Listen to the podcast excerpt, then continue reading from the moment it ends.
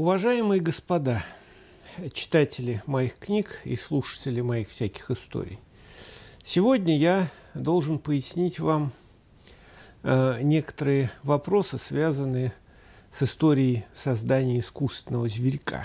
Ну, не такого, конечно, замечательного, но похожего по интеллекту, судя по всему, который я объявлял неоднократно в качестве некой цели научной.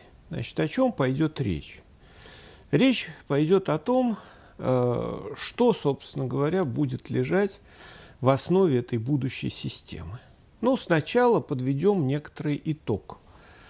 Э, дело в том, что ко мне обратилось достаточно много э, любителей создания искусственного интеллекта или желающих попробовать свои силы в этой области. Люди, как правило, квалифицированные – очень э, хорошо подготовленные, прекрасные программисты. И э, да, надо дать им должное, они не поленились потратить время на то, чтобы э, найти общий контакт. Но надо сказать, что задача довольно сложная, которой мы занимаемся. Дело в том, что современный подход, о которых я уже неоднократно говорил, построенный на примитивном э, классификаторе еще довоенной выделки, в общем-то, э, выеденного яйца не стоит. По этой простой причине я считаю, и это мое частное мнение, ну вот, которое, как вы понимаете, очень сильно мешает осваивать бюджеты многих стран, э, состоит в том, что я не считаю, что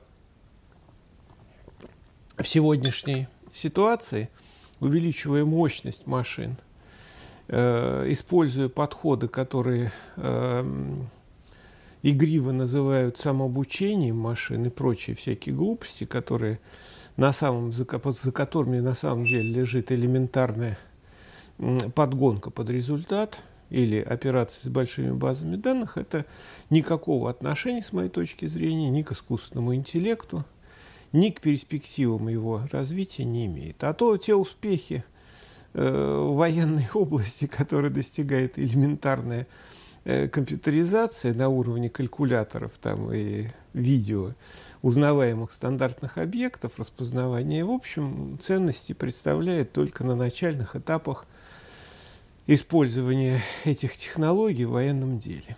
Э, к искусственному интеллекту ни то, ни другое отношение не имеет. По этой причине у нас как бы другая задача. Мы, я пытаюсь реализовать те биологические закономерности, которые, собственно говоря, были мной исследованы в эмбриональном развитии или на взрослом мозге, как животных, так и человека. Чем же отличается вот так радикально конструкция, э, собственно говоря, мозга от э, тех компьютерных систем, которые сегодня существуют. Компьютеры намного лучше, чем люди, это всем понятно. Могут считать, они замечательно запоминают, лучше, чем люди. И картинку они помнят на порядок лучше, чем ваш мозг, который все время ее перестраивает под вас. Это точно. И объем памяти у них больше. И таблицу умножения они лучше знают.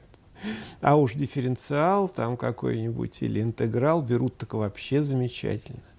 Никто с этим не спорит, и никто против этого не идет, кроме слабоумных э, популяризаторов науки, которые сами, к сожалению, даже школьный курс обычно не освоили. Так вот, э, если смотреть на этот предмет так, со стороны прикладной, прикладной стороны, то есть, ну, как использовать в технике, вспомогательные, вспомогательных системах, то да, все так. Но мозг, к сожалению, это не компьютер. Это уже стало понятно даже инженерам. Но вот и попытки значит, имитировать там работу нейронов на принципе передачи сигнала, которые хорошо и давно известны физиологам, не получается.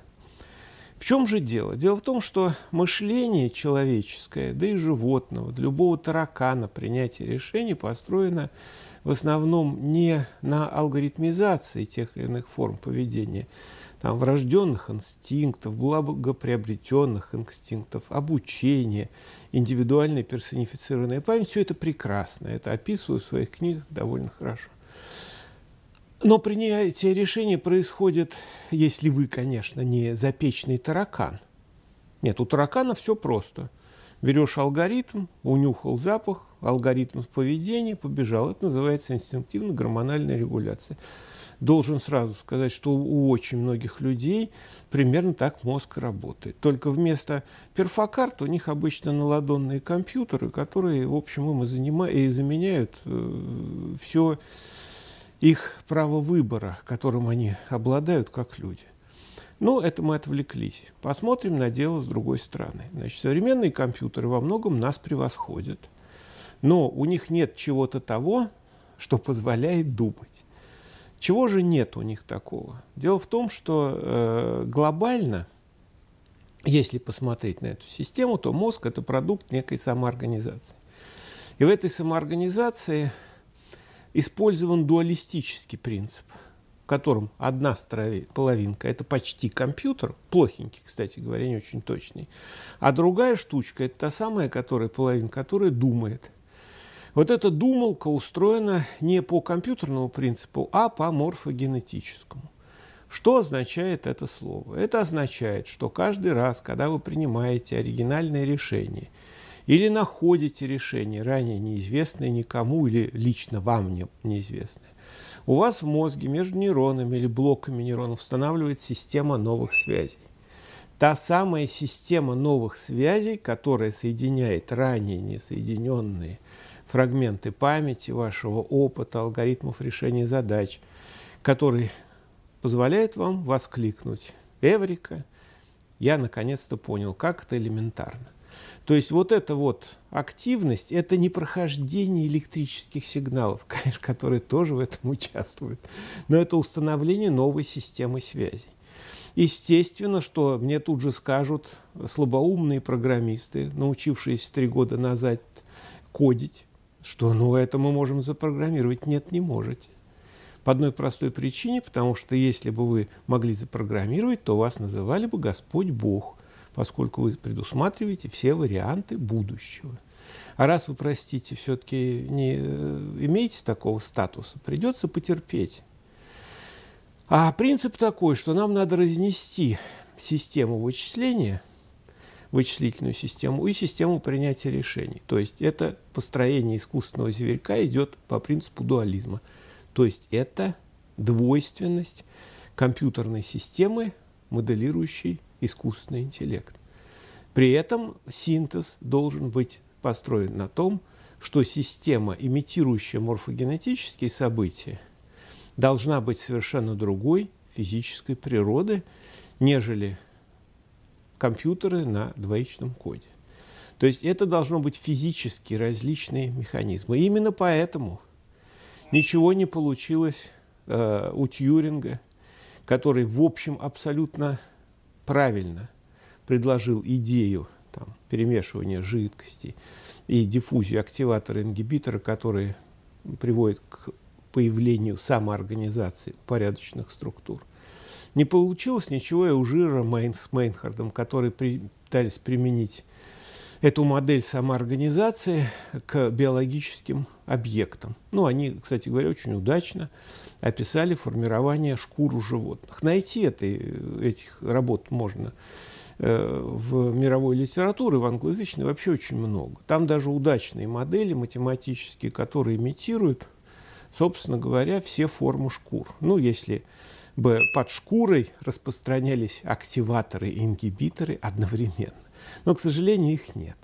На самом деле в биологии, как недавно я вот делал доклад о морфогенезе мозга амфибий, работают другие механизмы. Там как раз и существует в прямом виде двойственный механизм, где система, двои, имитирующая двоичный код, это что? Гены и их экспрессия, а система управления этими машинками – это форма образования. Имеется в виду эмбриональное развитие человека и животных.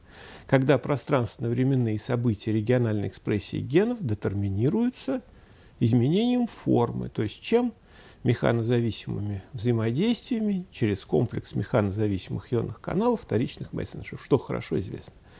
То есть, иначе говоря, даже в эмбриональном развитии человека и животных существует вот этот самый дуализм, то есть когда у нас кодирующая часть, детерминирующая, и морфогенетическая, рождающая новую позиционную информацию, работают на разных физических принципах. Собственно говоря, эта идея и лежит в основе нового компьютерного зверька, который я пытаюсь сделать. Хотя пока не очень удачно. Не очень много людей оказались способны к такому творческому мышлению, а не просто рассуждению на общие темы. Очень мало оказалось людей, самостоятельно способных решать сложные, очень сложные, не математизируемые в прямом задачи. Поэтому мы продолжаем поиск любителей, э, так сказать, приложить свои силы. Ну, вот, и вы можете посмотреть по бегущей, по строчке внизу кадра или по бегущей строке, как угодно, э, результаты. То есть вы можете посмотреть интернет-адрес, на который можете написать, в котором я прошу указать свое куррикулум вита, то есть ну, ваш послужной список, скайп для общения и, э, собственно говоря, ваш, э, ваше пожелание к тому, э, как вы хотите этим заниматься. Время не имеет значения.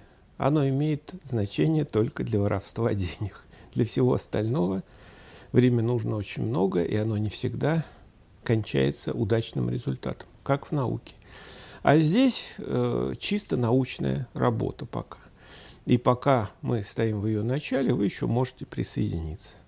Поэтому я приглашаю, хотя и не зову настойчиво, поскольку у нас нет ни тех глобальных финансовых возможностей, ни тех, как говорят злые люди, понтов – которые сопровождают создание искусственного интеллекта, который пока заканчивается ничем.